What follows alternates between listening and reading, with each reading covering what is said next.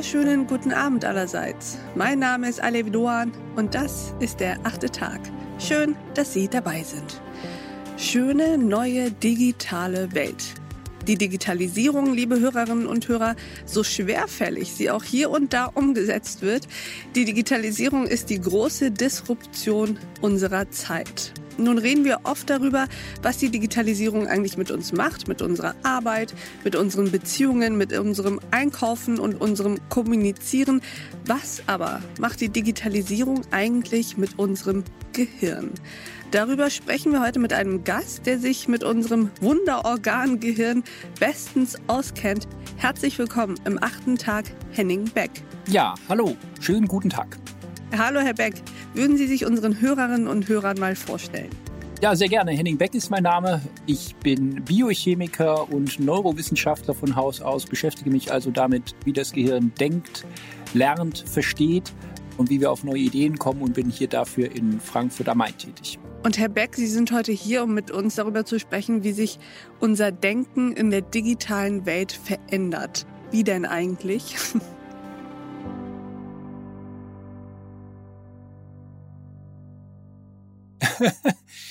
Erstmal Digitalisierung ist ja ein sehr weiter Begriff. Das kann ja sehr viele ähm, Prozesse in unserem Leben umfassen.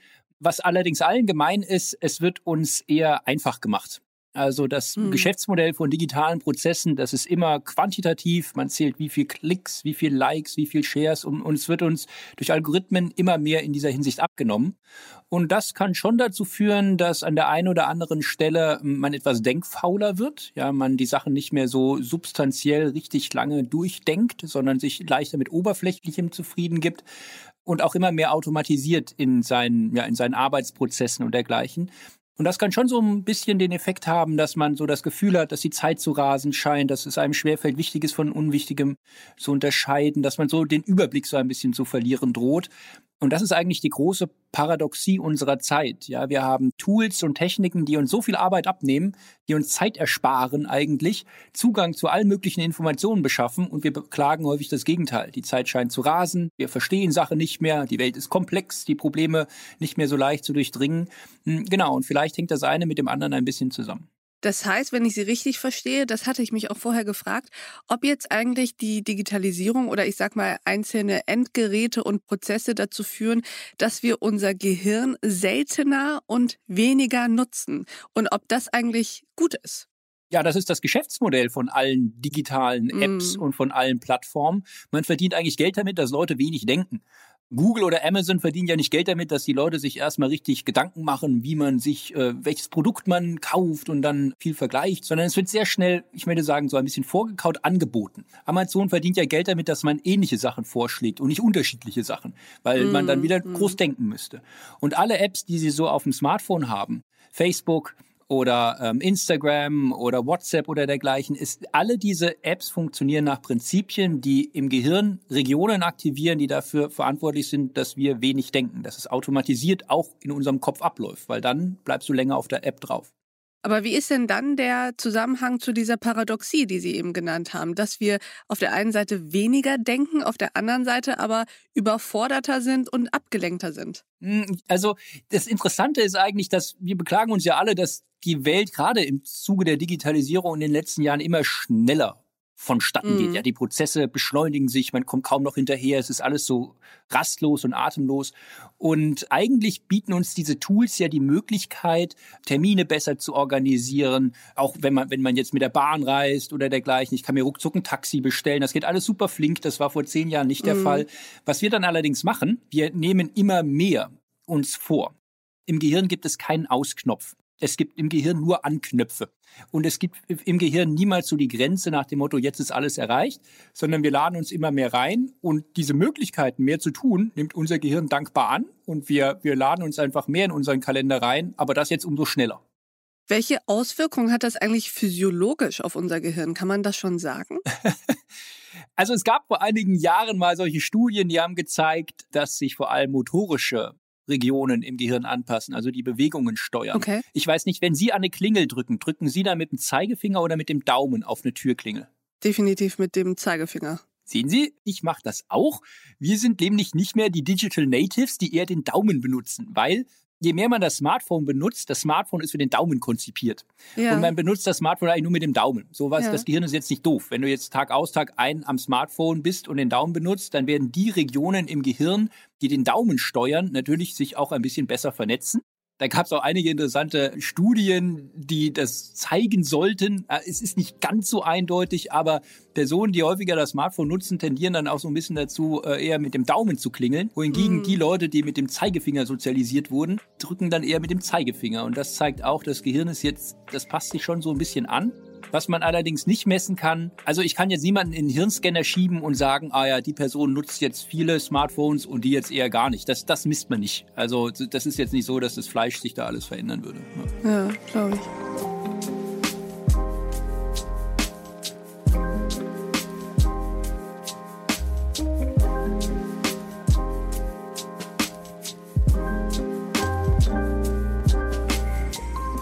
Was ich mich auch gefragt habe, würden Sie eigentlich sagen, dass wir mit diesen vielen neuen smarten Endgeräten, das sind ja nicht mal nur die Handys, sondern da ist ja ganz schön viel dazugekommen, ja. dass wir mit diesen Geräten Teile unserer Denk- und Hirnkapazitäten ausgesourced haben.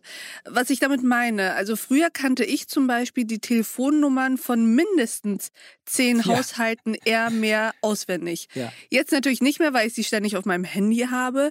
Früher musste man sich Wege und Routen merken. Ja. Auch da können wir heute für die kürzesten Wege nehmen wir einfach das Navi, ob jetzt im Auto oder im Handy. Man musste sich auch mehr Fakten merken, glaube ich. Ja. Jetzt kann man bei Bedarf einfach googeln. Ja, das Problem ist, wer nichts weiß, muss eben alles googeln. Ja, und dann wird es irgendwann schwierig, den Überblick zu bewahren oder, oder Dinge, die man eben nicht googeln kann, Verständnis von der Welt ähm, oder neue Ideen dann zu entwickeln. Völlig richtig. Das war ja bei jedem Werkzeug in der Kulturgeschichte der Fall. Prozesse, die mhm. wir vorher selber gemacht haben, haben wir ausgelagert. Telefonnummern auch. Ja, ich weiß noch nicht mal die Telefonnummer meiner Schwester. Ich muss wissen, wann ich sie anrufen muss und wann ich sie erreichen kann. Ja, das, das steht jetzt nicht in meinem Gerät drinne das ist auch so ein bisschen dieser Trend, der sich jetzt zu Beginn dieses Jahrhunderts abzeichnet. Es geht nicht darum, sich alles merken zu können, sondern es geht eher darum, so eine Kompetenz zu entwickeln, wie ich wann Informationen zu welchem Zweck anwenden kann. Und dafür helfen mir diese mhm. Geräte durchaus, aber sie verschlimmbessern an einigen Stellen auch unsere geistige Leistung. Also zum Beispiel, dass wir es uns zu einfach machen und dann eben nicht mehr komplett nachdenken. Man nennt das in der Psychologie den Google-Effekt. Der besagt, dass Menschen sich weniger merken können, wenn sie nur wissen, dass sie es irgendwo nachschlagen können. Und deswegen merken wir uns keine Hauptstädte mehr oder keine, keine Länderflaggen oder sowas, weil wir eben alles nachgoogeln können. Das ist in gewisser Weise auch ganz okay. Aber leider kann es auch dazu führen, dass es so ein bisschen ein Overkill gibt, dass wir dann auch Dinge, die eigentlich ganz praktisch wären, die mal so im Gehirn präsent zu haben, weil wir dann schnell geistig flexibel sind und Ideen kombinieren können, dass wir dann das nicht mhm. mehr haben und dann so ein bisschen ideenärmer werden und auch ein bisschen unkreativer werden. Ja, absolut. Ich meine, je weniger sozusagen Wissen, Bilder und ähm, ich sag mal Erfahrung in jemandem drinsteckt, umso weniger hat er miteinander zu kombinieren. Und die Synapsen können dann eben nicht mehr so knallen wie bei jemandem, der ganz viel drin hat und sich nicht immer alles erst auf Befehl einzeln rausholen muss. Absolut. Also Wissen erzeugt Wissen.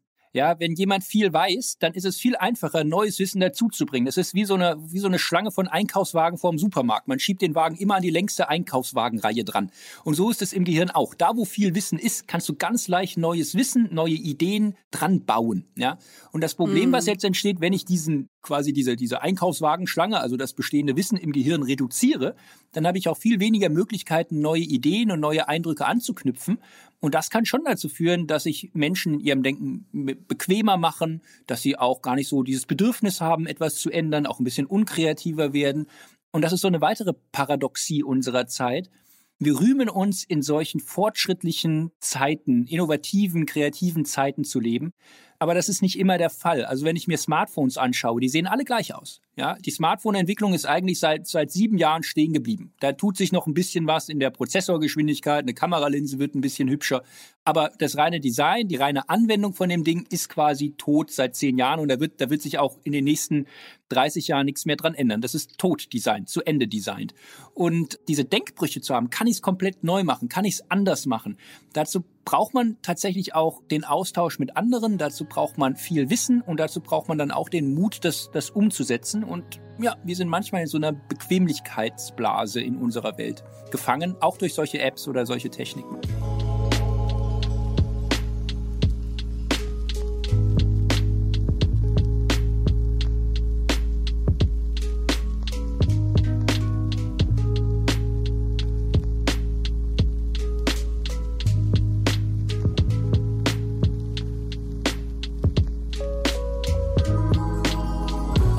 Was noch so ein Risiko ist, das ich sehe? Was ist denn, wenn dieses Gerät dann plötzlich mal streikt? Ja. Also das ist ja das Problem.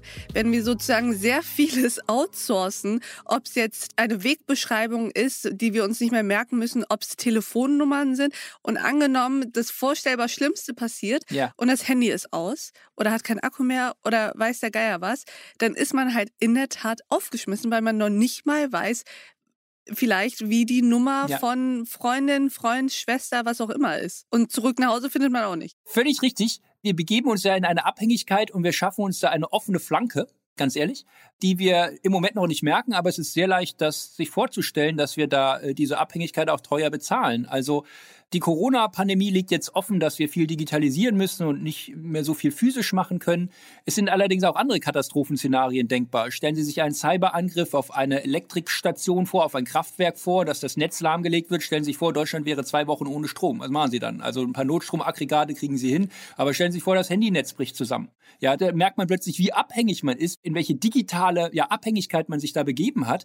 Und das ist der nächste weiße Schwan, der kommen wird. Da braucht man kein Prognostiker zu sein, um zu sagen, die nächste Katastrophe wird keine Viruspandemie sein, sondern wird ein Cyber-Blackout sein oder eine Cyberattacke sein, die diese Abhängigkeit und Verwundbarkeit unserer industrialisierten, digitalisierten Welt offenlegt dann wären wir jetzt in einem ganz anderen Thema. Dann würde jeder nicht mehr irgendwelche über Inzidenzen sprechen, sondern dann wüsste jeder, was eine Kilowattstunde ist und wie, wie, keine Ahnung, die Netzdichte und keine Ahnung, Auslastung. Dann hätten wir ganz andere Diskussionen. Aber es zeigt so ein bisschen klar, wir begeben uns in eine Abhängigkeit und ich plädiere immer dafür, beide Welten zu nutzen. Das Physische im Austausch mit Menschen. Wir reden jetzt miteinander. Mhm. Ja, also wir, Sie können mir Fragen stellen, ich kann Ihnen Fragen stellen, antworten, Ping-Pong-mäßig. Dieses Menschliche ist ganz wichtig mhm. und das kann man auch nicht digitalisieren was man digitalisieren kann, das sind, das sind häufig solche, solche Nachschlage, automatisierbaren Funktionen und solche Sachen. Mm. Klar, das ist ein Tool, das ist wie ein Hammer, ja, aber welchen Nagel ich dann in die Wand schlage, das, das muss ich mir vorher noch selber überlegen. Ja, also da bin ich ein bisschen erleichtert, dass Sie das auch so sehen. Also Sie würden auch dafür plädieren, dass man hier und da sich so ein bisschen trainiert für ich will jetzt nicht sagen Training für Armageddon und dann äh, gibt es kein Netz mehr, aber schon so ein bisschen, naja, mehr Selbstständigkeit und ähm, vielleicht mal beim nächsten Spaziergang nicht andauernd, also ich bin da so ein klassischer Fall für, dass ich im Zweifel schnell nochmal ins Handy gucke, in welche Straße muss ich jetzt einbiegen ja. und dann kann ich mir die Wege in der Tat nicht merken, weil ich sie mir nicht merken muss. Ja. Dass man also öfter sich die Straßen und die Schilder anguckt und im Zweifel, jetzt wird's ganz verrückt, jemanden fragt. Ja, das ist natürlich, also das, das geht. Das habe ich schon fast wieder verlernt, weil tatsächlich das Handy für mich alles übernimmt.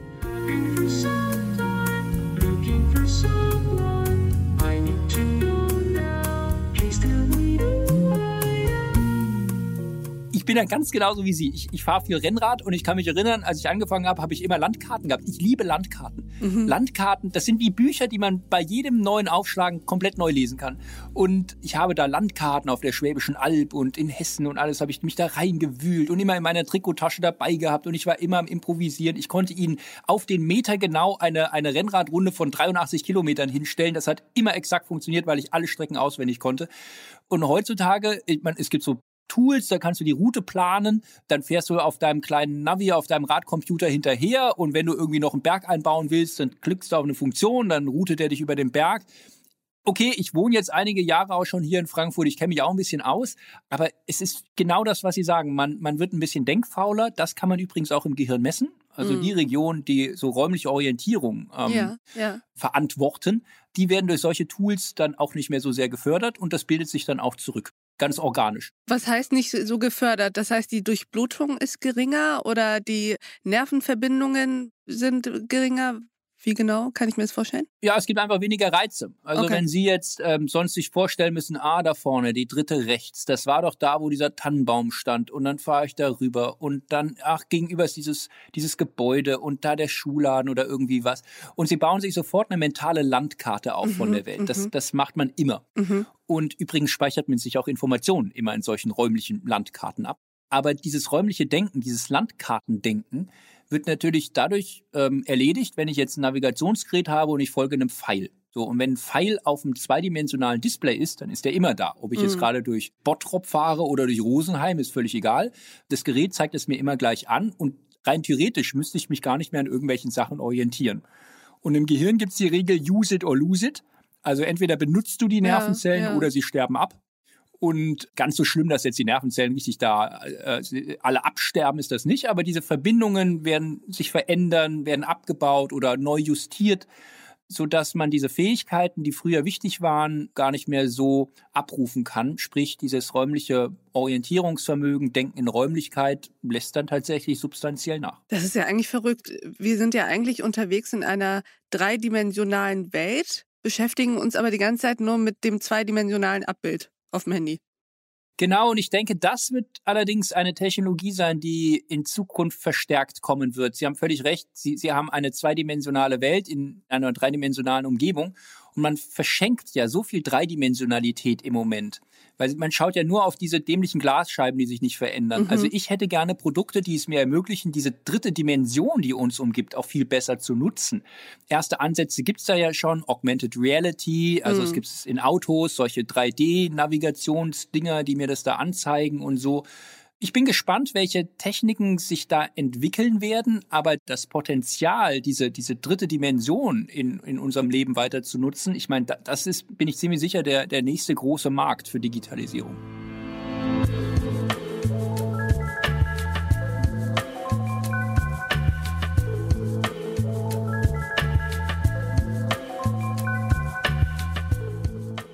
Zum Abschluss, Herr Beck, habe ich eine Frage an Sie, die unserem Selbstbewusstsein, meinem, Ihrem und vielleicht auch das der Hörerinnen und Hörer gut tun könnte. Dass wir nicht nur lernen, sondern verstehen können. Das unterscheidet ja. uns, also die menschliche Intelligenz, von der künstlichen Intelligenz, sagen Sie. Was genau meinen Sie damit? Das Verstehen ist etwas, was nach unserem wissenschaftlichen Kenntnisstand nur Menschen beherrschen. Kein anderes Lebewesen versteht wie der mhm. Mensch und auch keine Maschine versteht wie der Mensch. Verstehen bedeutet nämlich nicht nur, dass du die Sachen abspeichern kannst und fehlerfrei wiedergeben kannst, sondern verstehen bedeutet, dass du auch Ursache und Wirkungsprinzipien erkennen kannst. Du kannst am Ende sagen, warum oder wofür etwas da ist. Häufig passiert das auch sehr schnell. Also es macht so Klick und man hat es kapiert. Also dieses, dieses Aha-Gefühl in diesem Moment. Mhm, und das mhm. haben Maschinen, also künstliche Intelligenz auch nicht. Also eine KI musst du mit, keine Ahnung, fünf Millionen Pinguinbildern trainieren und nochmal so vielen anderen Bildern, damit sie Pinguin von Nicht-Pinguin-Bildern unterscheiden kann. Und wir wissen aus der menschlichen Entwicklung bei Kindern, den zeigst du einmal ein Bild oder zweimal und dann haben die kapiert, was ein Flugzeug ist. Ja, das geht, das geht sehr schnell, weil sie, weil sie das offenbar in solche andere Konzepte einordnen können. Und verstehen bedeutet auch, dass man es auf neue Sachverhalte übertragen kann, die man vorher noch nie gesehen hat. Mhm. Also auch, wenn man sich in eine völlig neue Umgebung begibt, einen völlig neuen Raum. Die berühmte Transferleistung. Genau, kann man diesen Transfer ja. von Wissen leisten. Und das ist etwas, was KI oder sagen wir besser gesagt Computersystemen auch völlig abhanden kommt, dieser radikale Transfer von, wir sagen in der Wissenschaft Schemas, können auch Konzepte sagen, Denkkonzepte in einen völlig neuen Sachverhalt. Und das mhm. ist etwas, was Menschen können. Und das ist, das ist wunderbar, denn, denn Lernen, Lernen ist schön und gut, ja, aber Lernen ist nicht alles. Ich, wenn ich es gelernt habe, kann ich es auch verlernen.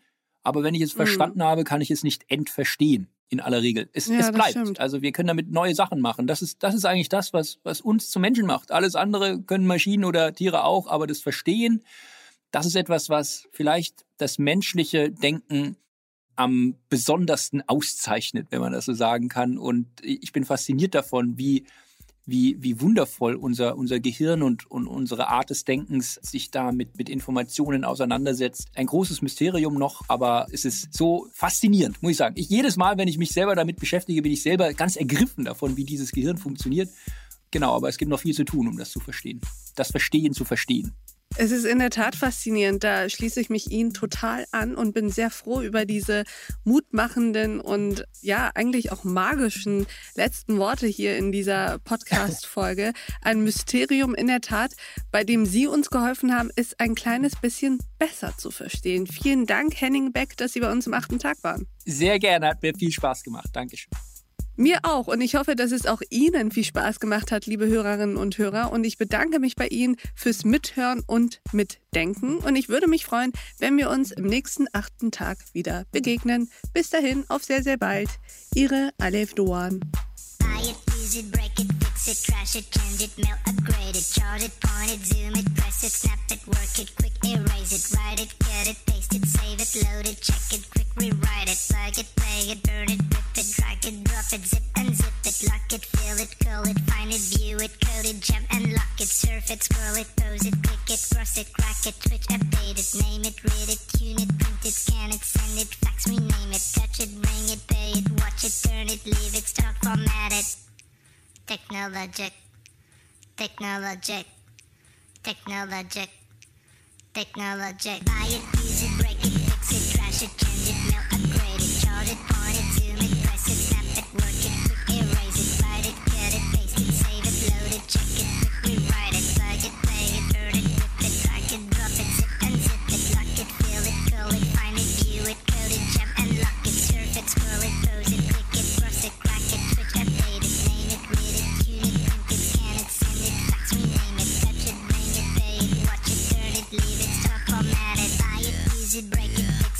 it, trash it, change it, mail, upgrade it, chart it, point it, zoom it, press it, snap it, work it, quick erase it, write it, cut it, paste it, save it, load it, check it, quick rewrite it, plug it, play it, burn it, rip it, drag it, drop it, zip and zip it, touch it, bring it, pay it, watch it, turn it, leave it,